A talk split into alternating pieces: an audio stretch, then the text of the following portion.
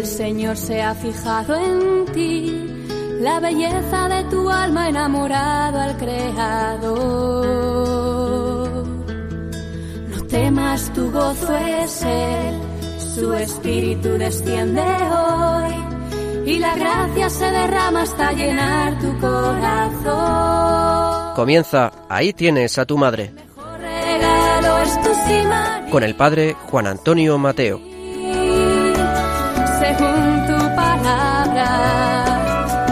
Aquí la esclava del Señor.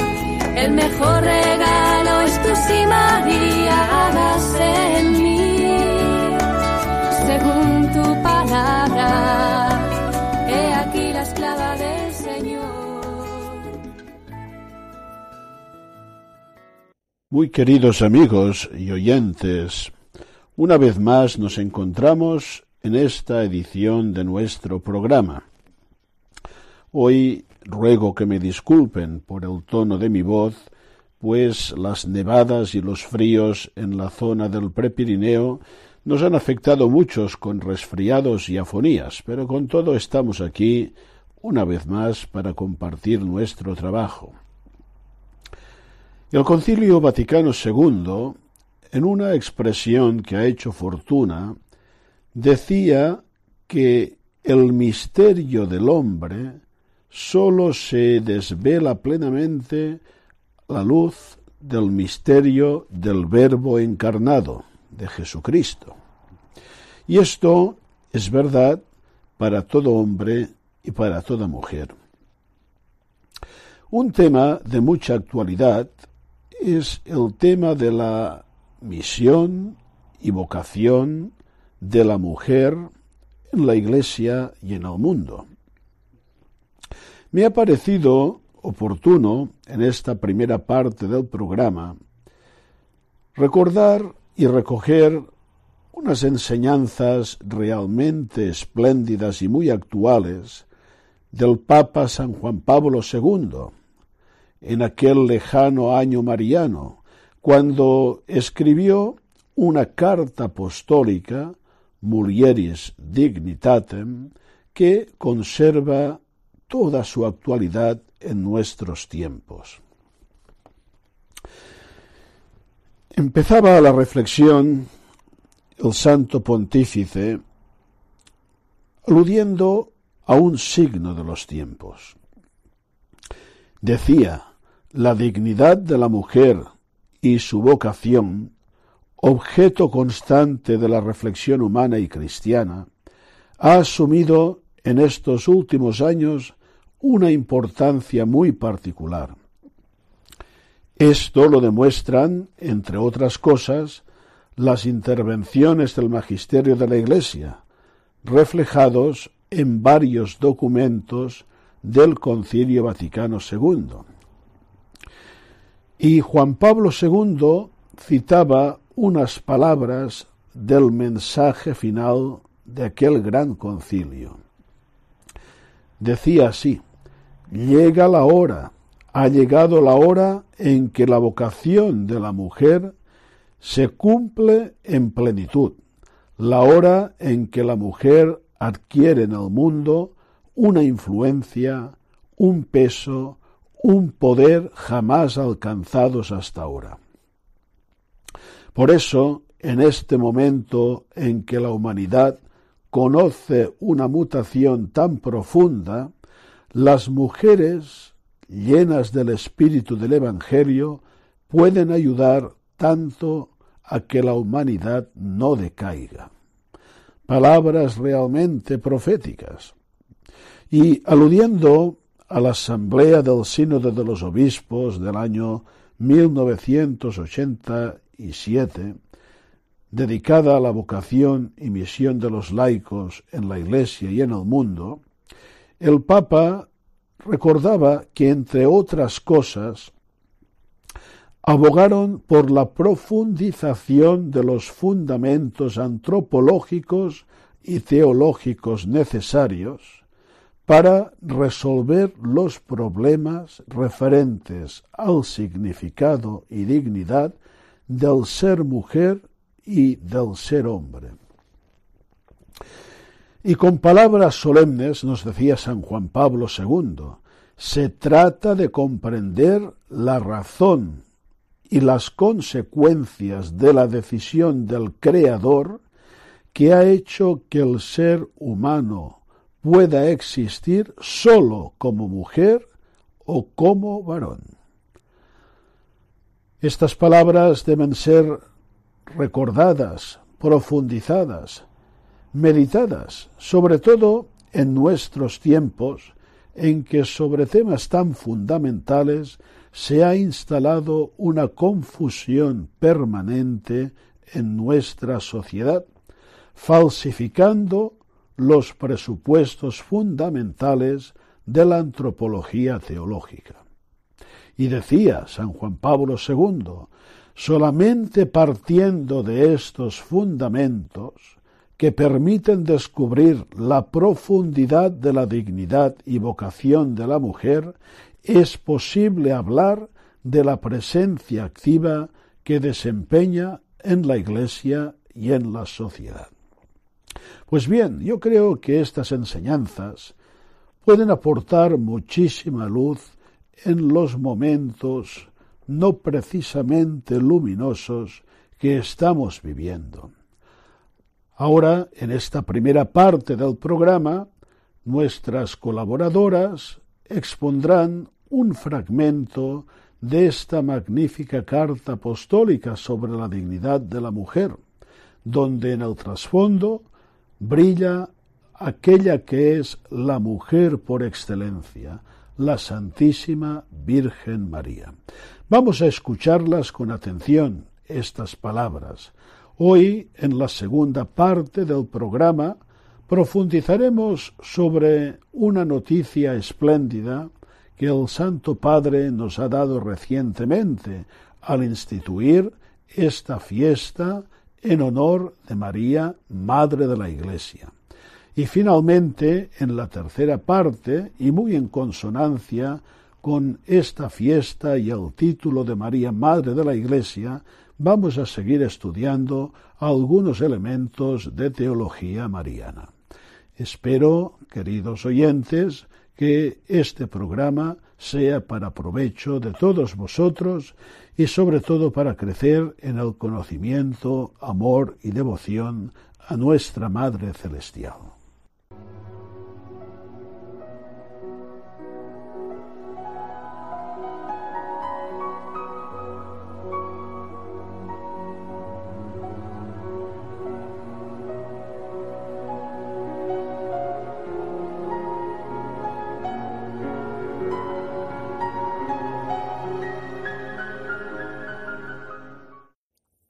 Encíclica de Juan Pablo II Mulieres Dignitatem. La dignidad de la mujer se relaciona íntimamente con el amor que recibe por su feminidad y también con el amor que a su vez ella da. Así se confirma la verdad sobre la persona y sobre el amor. Sobre la verdad de la persona se debe recurrir una vez más al Concilio Vaticano II. El hombre, única criatura terrestre a la que Dios ha amado por sí misma, no puede encontrar su propia plenitud si no es en la entrega sincera de sí mismo a los demás. Esto se refiere a todo hombre, como persona creada a imagen de Dios, ya sea hombre o mujer.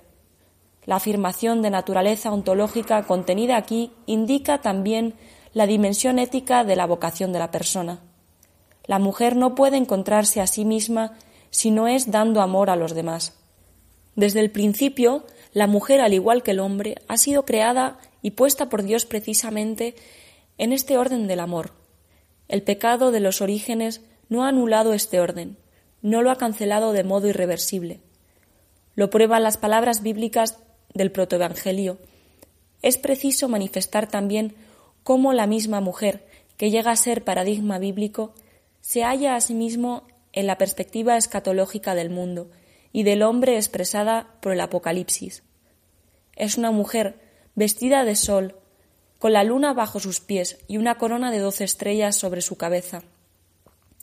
Se podría decir una mujer a la medida del cosmos, a la medida de toda la obra de la creación.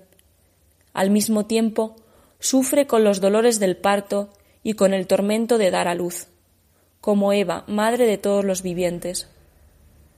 Sufre también porque delante de la mujer que está para dar a luz se pone el gran dragón, la serpiente antigua, conocida ya por el protoevangelio, el maligno, padre de la mentira y del pecado, pues la serpiente antigua quiere devorar al niño. Si vemos en este texto el reflejo del Evangelio de la infancia, podemos pensar que en el paradigma bíblico de la mujer se encuadra desde el inicio hasta el final de la historia la lucha contra el mal y contra el maligno. Es también la lucha a favor del hombre, de su verdadero bien, de su salvación. No quiere decir la Biblia que precisamente en la mujer, Eva María, la historia constata una dramática lucha por cada hombre, la lucha por su fundamental sí o no a Dios y a su designio eterno sobre el hombre? Si la dignidad de la mujer testimonia el amor, que ella recibe para amar a su vez, el paradigma bíblico de la mujer parece desvelar también cuál es el verdadero orden del amor que constituye la vocación de la mujer misma. Se trata aquí de la vocación en su significado fundamental, podríamos decir universal, que se concreta y se expresa después en las múltiples vocaciones de la mujer, tanto en la Iglesia como en el mundo.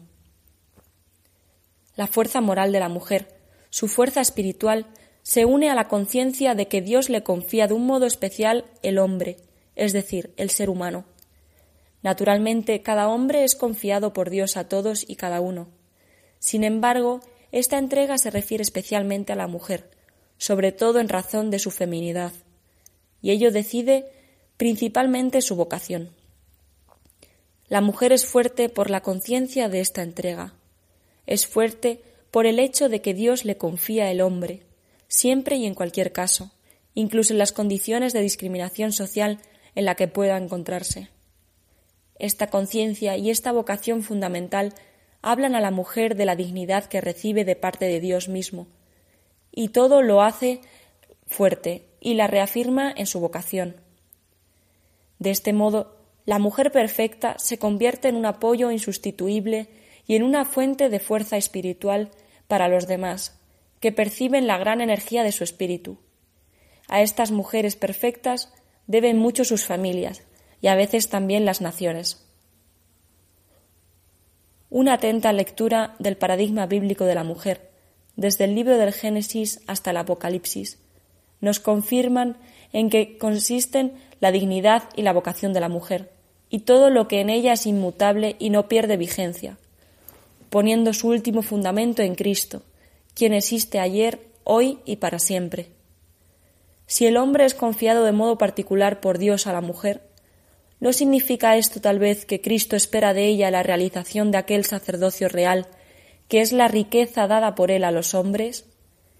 Cristo, sumo y único sacerdote de la nueva y eterna alianza, y esposo de la Iglesia, no deja de someter esta misma herencia al Padre mediante el Espíritu Santo, para que Dios sea todo en todos entonces se cumplirá definitivamente la verdad de que la mayor es la caridad.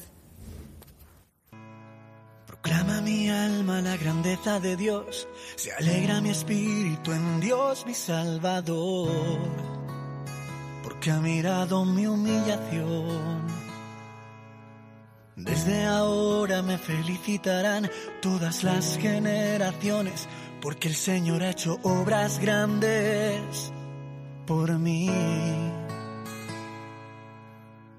Su nombre es santo y su misericordia llega a sus fieles de generación en generación. Proclama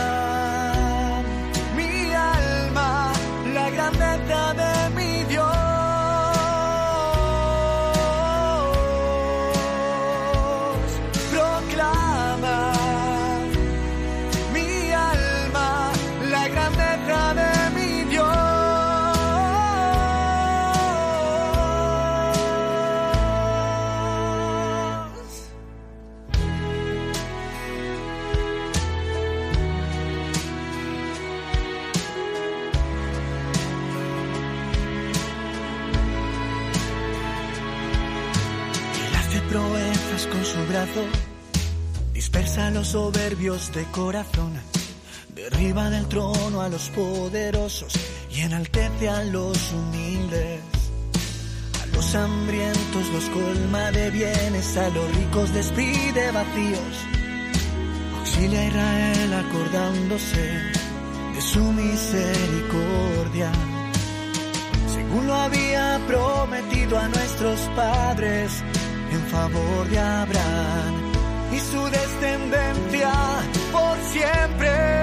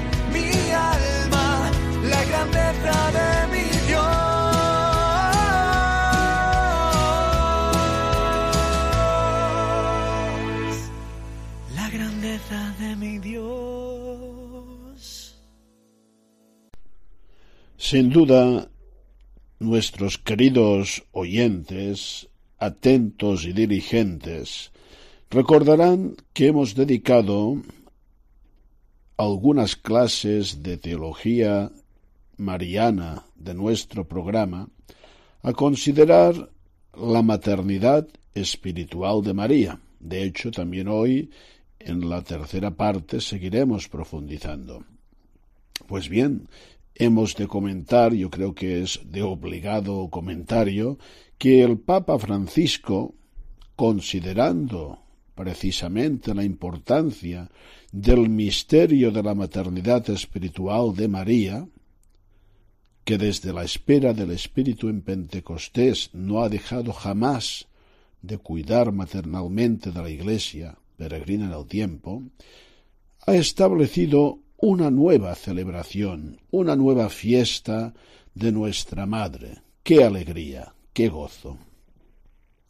Así, por decisión del Santo Padre, el lunes después de Pentecostés es obligatoria la memoria de María, Madre de la Iglesia. Me parece muy significativo que se haya ubicado la fiesta este lunes después de Pentecostés, porque de hecho, aunque sea lunes, se inscribe plenamente en la fiesta de Pentecostés, pues forma parte de la misma fiesta, de esta Pascua de Pentecostés. El decreto, publicado por la Santa Sede, inicia con estas palabras la gozosa veneración otorgada a la Madre de Dios por la Iglesia en los tiempos actuales, a la luz de la reflexión sobre el misterio de Cristo y su naturaleza propia, no podía olvidar la figura de aquella mujer, la Virgen María, que es Madre de Cristo y a la vez Madre de la Iglesia. Fue el prefecto de la congregación, el conocido cardenal Chará, hemos comentado algunos textos preciosos en este programa de este purpurado, quien eh, se encargó de presentar el documento.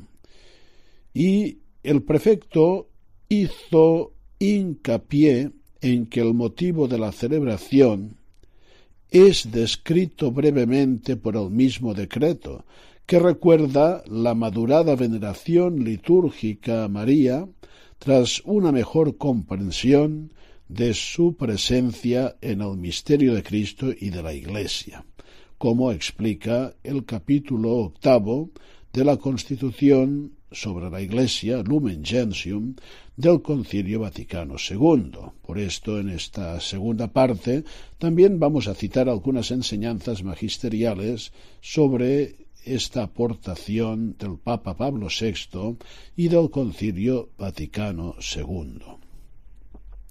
Sará recordó al beato Pablo VI y a San Juan Pablo II, además del magisterio de otros pontífices, y señaló también que el Papa Francisco ha establecido esta celebración considerando la importancia del misterio de la maternidad espiritual de María, que desde la espera del Espíritu en Pentecostés nunca ha cesado de cuidar maternalmente la Iglesia.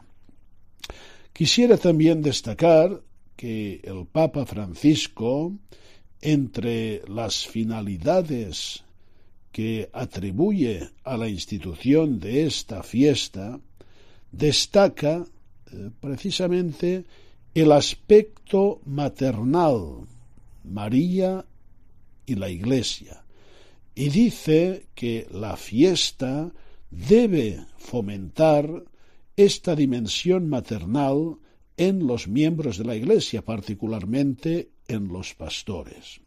Pues bien, ahora a la luz de algunos textos del Papa Benedicto sobre el Vaticano II, vamos a reflexionar un poco sobre esta nueva fiesta, gran motivo de gozo, de alegría y que, no hay duda, será de gran fecundidad espiritual y apostólica en el pueblo de Dios.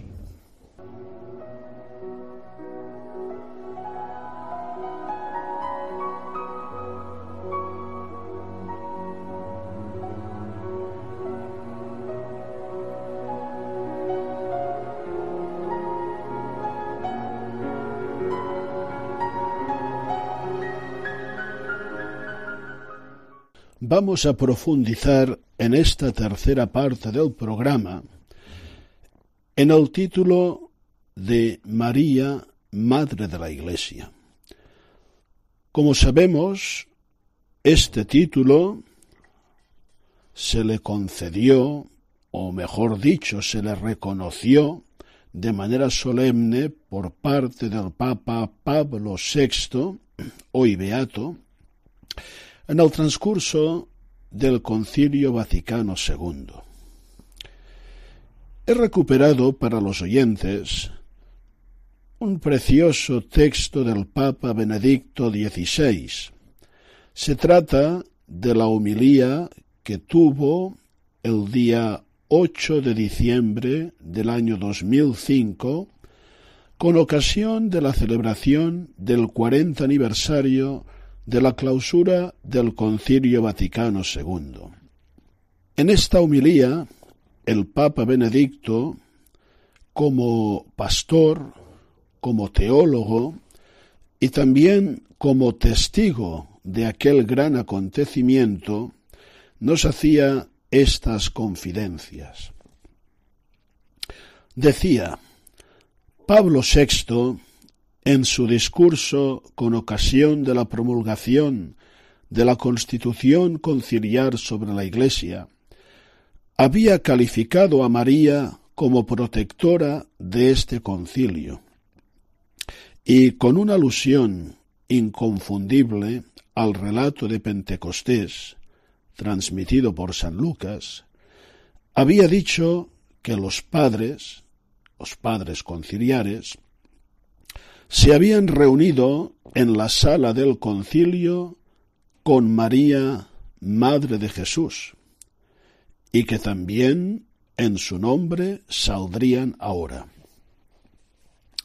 Y como testigo presencial, seguía diciendo, permanece indeleble en mi memoria el momento en que oyendo sus palabras María Santísima, declaramos Matrem Ecclesia, declaramos a María Santísima, Madre de la Iglesia, los padres se pusieron espontáneamente de pie y aplaudieron, rindiendo homenaje a la Madre de Dios, a nuestra Madre, a la Madre de la Iglesia. De hecho, exponía el Papa Benedicto, Con este título, el Papa Pablo VI resumía la doctrina mariana del concilio y daba la clave para su comprensión. María no sólo tiene una relación singular con Cristo, el Hijo de Dios, que como hombre quiso convertirse en Hijo suyo. Al estar totalmente unida a Cristo, nos pertenece también totalmente a nosotros. Sí, podemos decir que María está cerca de nosotros como ningún otro ser humano, porque Cristo es hombre para los hombres, y todo su ser es un ser para nosotros. Cristo, dicen los padres, como cabeza, es inseparable de su cuerpo, que es la Iglesia, formando con ella, por decirlo así, un único sujeto vivo. La madre de la cabeza es también la madre de toda la Iglesia. Ella está, por decirlo así, por completo despojada de sí misma. Se entregó totalmente a Cristo y con él se nos da como don a todos nosotros.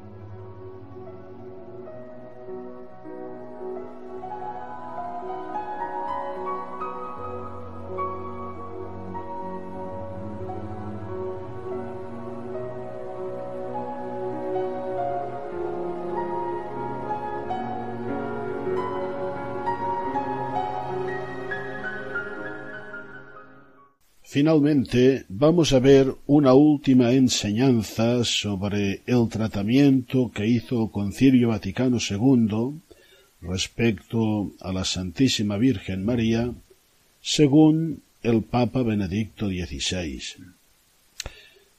Muchas veces, queridos oyentes, he citado una frase que solía repetir el padre Cándido Pozo, de feliz memoria, gran mariólogo, gran teólogo, gran sacerdote, decía que ningún concilio como el concilio Vaticano II había escrito tanto y tan bien sobre la Virgen María.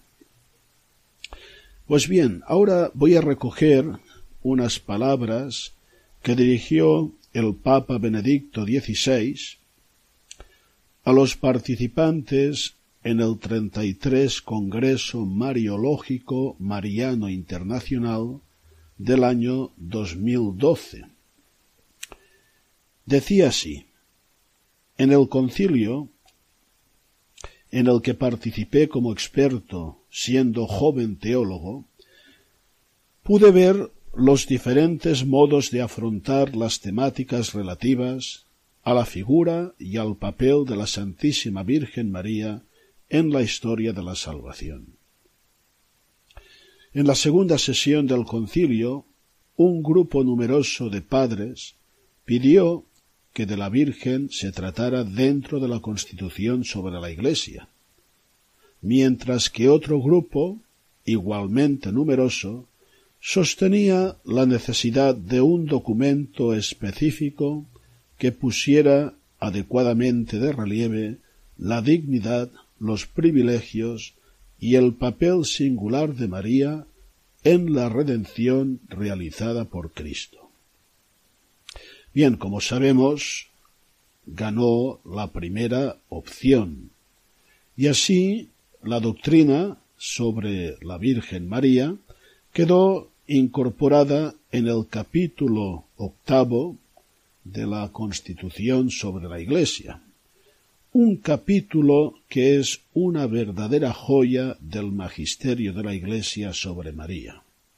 Dice el Papa Benedicto que con la votación del 29 de octubre del año 1963 se decidió optar por la primera propuesta, y el esquema de la Constitución dogmática sobre la Iglesia se enriqueció con el capítulo sobre la Madre de Dios, en el cual la figura de María, releída y propuesta de nuevo a partir de la palabra de Dios, con los textos de la tradición patrística y litúrgica, así como con la amplia reflexión teológica y espiritual, aparece en toda su belleza y singularidad e íntimamente insertada en los misterios fundamentales de la fe cristiana.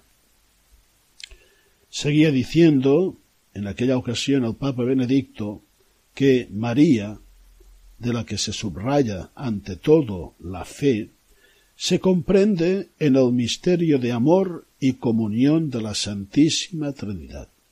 Su cooperación al plan divino de la salvación y a la única mediación de Cristo está claramente afirmada y puesta debidamente de relieve, presentándola así como un modelo y un punto de referencia para la Iglesia, que en ella se reconoce a sí misma su propia vocación y misión. Y decía finalmente, por último, la piedad popular, desde siempre dirigida a María, se apoya en referencias bíblicas y patrísticas. Pues bien, toda esta doctrina del concilio sobre la Santísima Virgen, como nos ha dicho anteriormente el Papa Benedicto y como acaba de reafirmar con la nueva fiesta al Papa Francisco, se comprende toda perfectamente a la luz del título de María, Madre de la Iglesia. Esperamos que sea una fiesta muy vivida, muy participada, que nos lleve a vivir esta maternidad de la Virgen sobre todo el cuerpo místico de Cristo, que es fuente de tantos beneficios.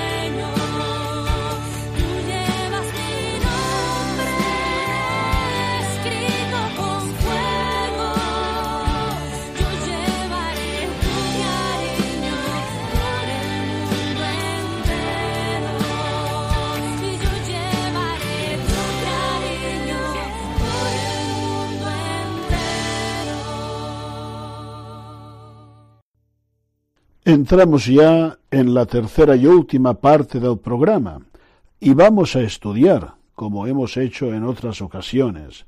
Hoy vamos a ver la última parte del tema de la maternidad espiritual de María. Es decir, se trata de ver cómo la Virgen Santísima por su particular participación en el misterio de Cristo y de la Iglesia, recibe esta misión maternal y la ejerce concretamente a beneficio de todos nosotros. Escuchemos con atención la exposición, una vez más, del texto de la Mariología de Juan Luis Bastero y José María Fidalgo.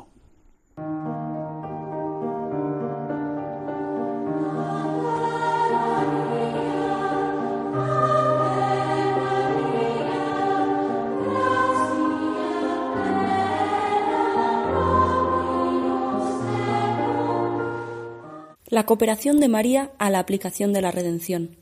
Se puede afirmar que la misión de distribuir las gracias por parte de María es una consecuencia de su maternidad espiritual y de su asociación a la redención. Con toda propiedad debe aplicarse a María el título de dispensadora, porque por voluntad divina ella, subordinada a Cristo, aplica a los hombres las gracias obtenidas en la redención. Según el Génesis, en el capítulo 3, versículo 15, dice que en este oráculo divino se muestra a la mujer en perpetua enemistad con el demonio e indisolublemente unida al descendiente en la obra de la liberación del género humano. La restauración de la humanidad se realizará por ambos, de igual manera que nuestros primeros padres, Adán y Eva, intervinieron en la perdición de todos y cada uno de sus descendientes. En San Juan capítulo 19, versículos del 25 al 27, aparece que en el Calvario Jesús proclama a María como madre del discípulo amado.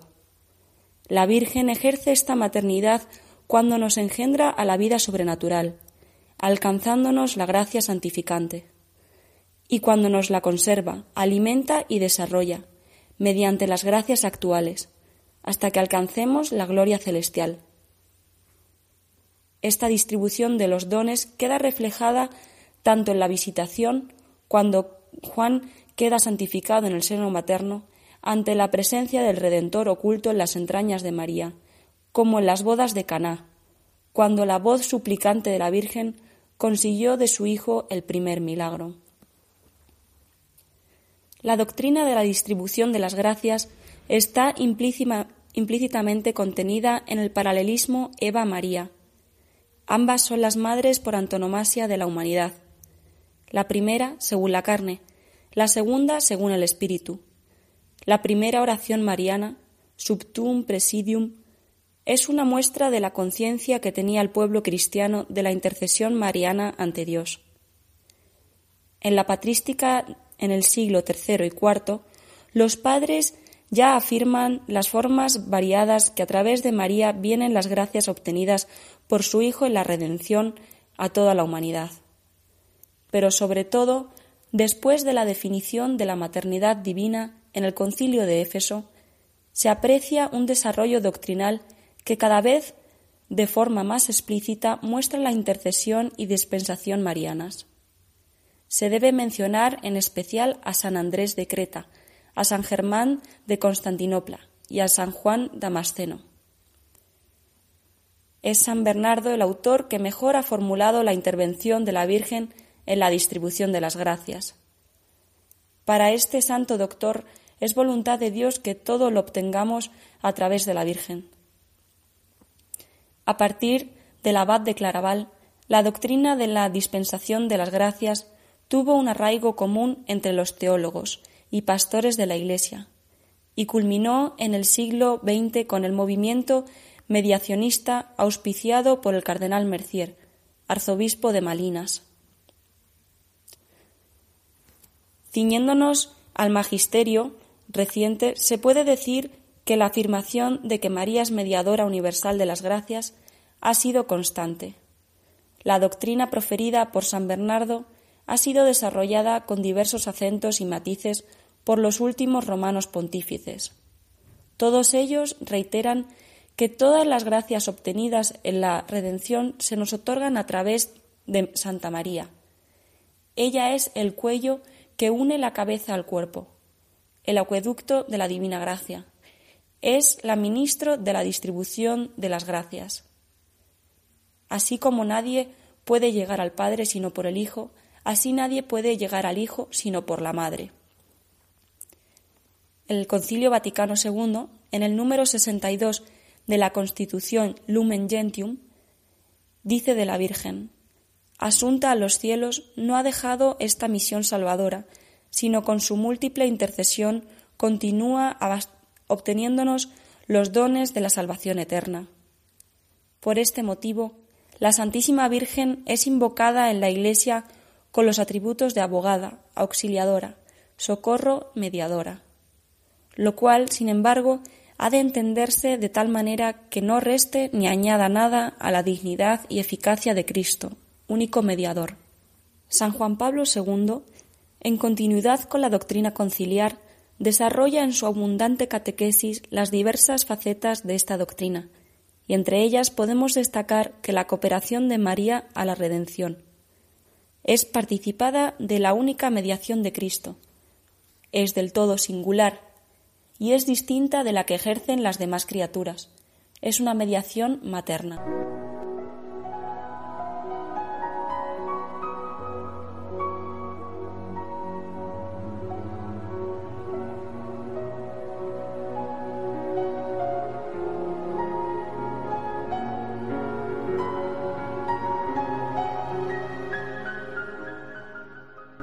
el fundamento teológico de la dispensación mariana de las gracias podemos encontrar los fundamentos de la intercesión de la Virgen en las siguientes prerrogativas marianas. Maternidad divina. Cuando María con su fiat dio el consentimiento para que se encarnara el Verbo divino, se vinculó para siempre a la misión de su Hijo. Maternidad espiritual. El hecho de la maternidad supone la donación de la vida, en este caso espiritual, por la gracia santificante, y juntamente debe suministrar los medios oportunos para su conservación y desarrollo a través de las gracias actuales. Cooperación a la redención. María, que cooperó directa y activamente con sus acciones a la redención, debe cooperar también personalmente en la distribución de las gracias obtenidas en ella. San Juan Pablo II reafirma tres características de, la mediación mariana. En primer lugar, es una mediación participada. La enseñanza del Concilio Vaticano II presenta la verdad sobre la mediación de María como una participación de esta única fuente que es la mediación de Cristo mismo. Esta función es al mismo tiempo especial y extraordinaria. Brota de su maternidad divina y puede ser comprendida y vivida en la fe solamente sobre la base de la plena verdad de esta maternidad. En segundo lugar, es una mediación materna. Efectivamente, la mediación de María está únicamente unida a su maternidad y posee un carácter específicamente materno que la distingue de las demás criaturas. San Juan Pablo II reafirma tres características de la mediación mariana. En primer lugar, es una mediación participada. La enseñanza del Concilio Vaticano II presenta la verdad sobre la mediación de María, como una participación de esta única fuente que es la mediación de Cristo mismo.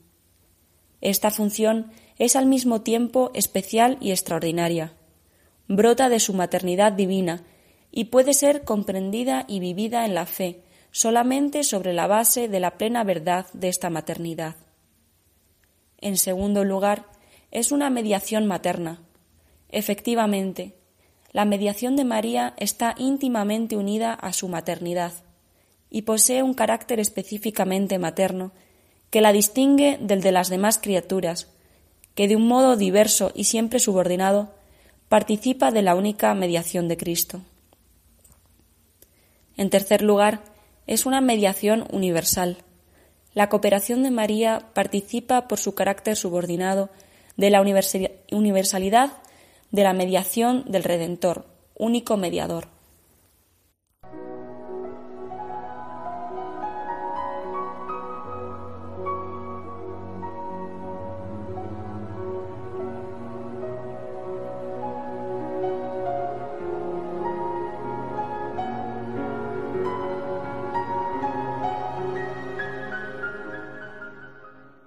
De la Audiencia General de San Juan Pablo II el 9 de abril de 1997. El término cooperadora aplicado a María cobra sin embargo un significado específico. La cooperación de los cristianos en la salvación se realiza después del acontecimiento del Calvario, cuyos frutos se comprometen a difundir mediante la oración y el sacrificio. Por el contrario, la participación de María se realizó durante el acontecimiento mismo y en calidad de madre, por tanto, se extiende a la totalidad de la obra salvífica de Cristo. Solamente ella fue asociada de ese modo al sacrificio redentor, que mereció la salvación de todos los hombres. En unión con Cristo y subordinada a Él, cooperó para obtener la gracia de la salvación a toda la humanidad. El particular papel de cooperadora que desempeñó la Virgen tiene como fundamento su maternidad divina, engendrando a aquel que estaba destinado a realizar la redención del hombre, alimentándolo, presentándolo en el templo y sufriendo con él mientras moría en la cruz, cooperó de manera totalmente singular en la obra del Salvador. Aunque la llamada de Dios a cooperar en la obra de la salvación se dirige a todo ser humano, la participación de la Madre del Salvador en la redención de la humanidad representa un hecho único e irrepetible. A pesar de la singularidad de esta condición, María es también destinataria de la salvación. Es la primera redimida, rescatada por Cristo del modo más sublime en su concepción inmaculada y llena de la gracia del Espíritu Santo.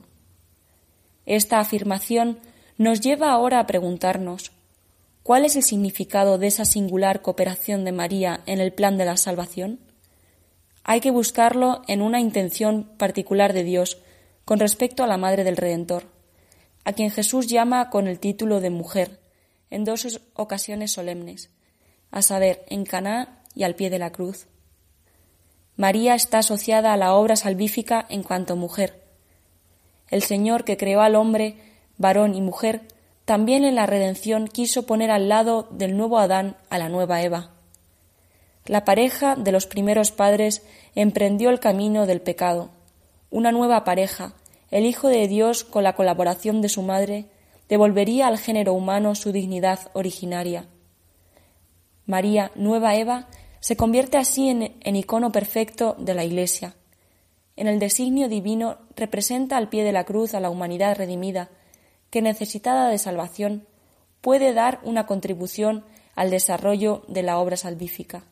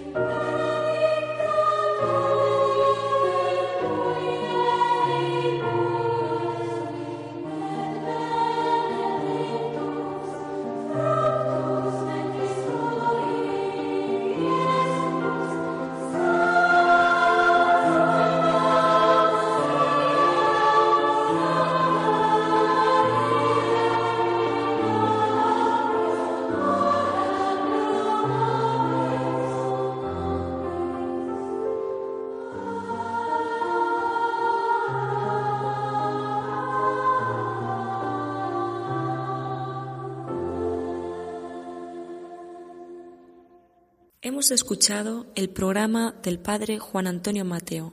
Ahí tienes a tu madre.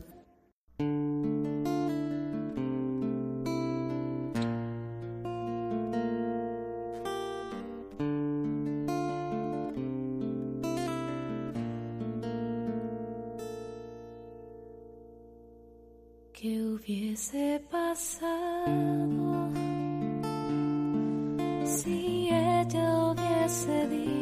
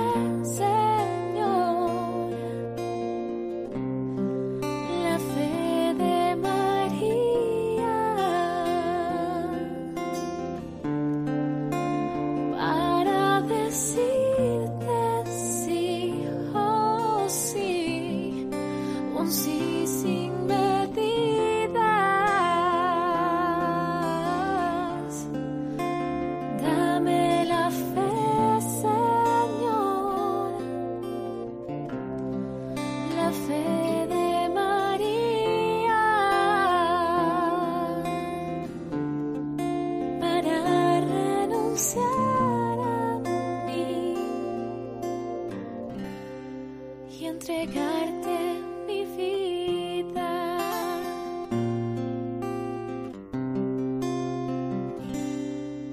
Aunque traspasar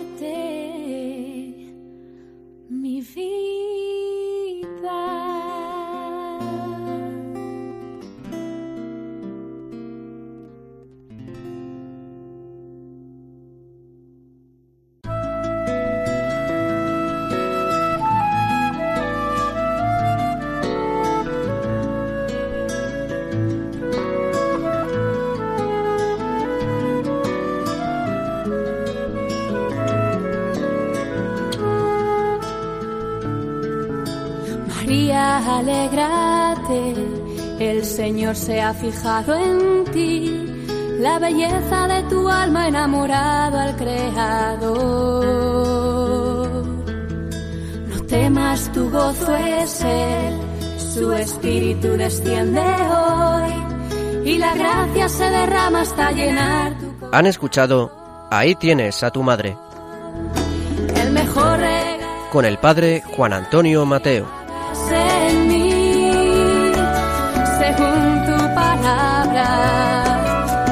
Aquí la esclava del Señor. El mejor regalo es tu si María hagas en mí, según tu palabra. He aquí la esclava del Señor.